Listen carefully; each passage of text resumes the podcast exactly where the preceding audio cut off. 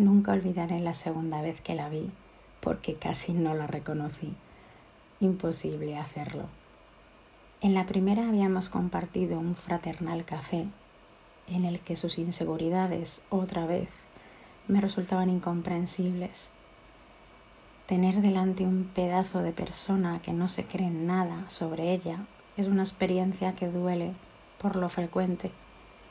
Como siempre, la escuché, la abracé cuando se derrumbó, la acompañé hasta el metro sin casi hablar, escuchando la misma queja, el mismo dolor, la soledad por ser o pensarse distinta. Yo solo puedo asegurarte que con nosotros no te sentirás sola, le dije. Sin atreverme a más, puedo garantizar que cada persona que compone nuestro grupo se caracteriza por el absoluto respeto, las ganas de ser y las ganas de jugar. La invité a uno de nuestros encuentros. Dudaba un poco porque era meterla directamente en el asunto.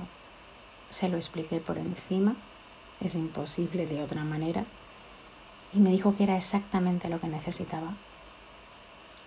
Apareció vestida como una dama de época. Era el evento de final de año, la cena de los deseos, en el que mis queridos amigos me pedían también, como uno más, vestir como les diera la gana. Y por supuesto, así ocurría. Lo sorprendente no fue su elección, sino cómo se movía en esos ropajes tan por el otro lado tremendamente sexys. Siempre he defendido el ir de más a menos, siempre. Así que primero se deshizo de sus vergüenzas viniendo a la cena, luego del abriguito de piel, luego de la camisa, muy pronto de la falda. Fue la primera que sin haber empezado a comer llevaba solo un corset que alzaba sus maravillosos pechos y unas medias con ligero que dejaban el culo al aire. Pues sí, sorprendente. Cuando una persona se siente por fin deseable, despierta algo, despiertan muchas cosas. Y si hay algo que me encanta en mis eventos es ver cómo siempre funciona. La llamada siempre se escucha.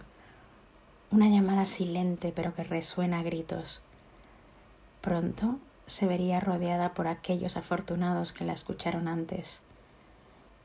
No habíamos empezado los postres cuando sus gemidos, también azucarados, se fundieron con la siempre divertida y traviesa conversación de nuestras cenas, aquellas en las que normalmente hay dos tipos de menú. Así que mi recién amiga, ya en su época, ya en su sitio, con algún vestigio de disfraz y ninguna de sus inseguras realidades formó parte de. Y sin preguntar ni pensar, decidió ser la guinda del postre. Con elegancia solicitó que vaciáramos la mesa y la ayudáramos a subir a la misma. Una vez allí, miró a todos los invitados, uno a uno, mientras desabrochaba el corset lentamente. La velada era suya. Y con la seguridad de una nueva mujer se tumbó y se ofreció.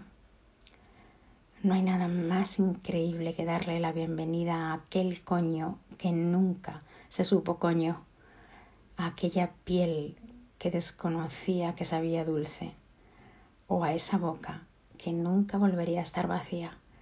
No hay nada mejor que encontrarte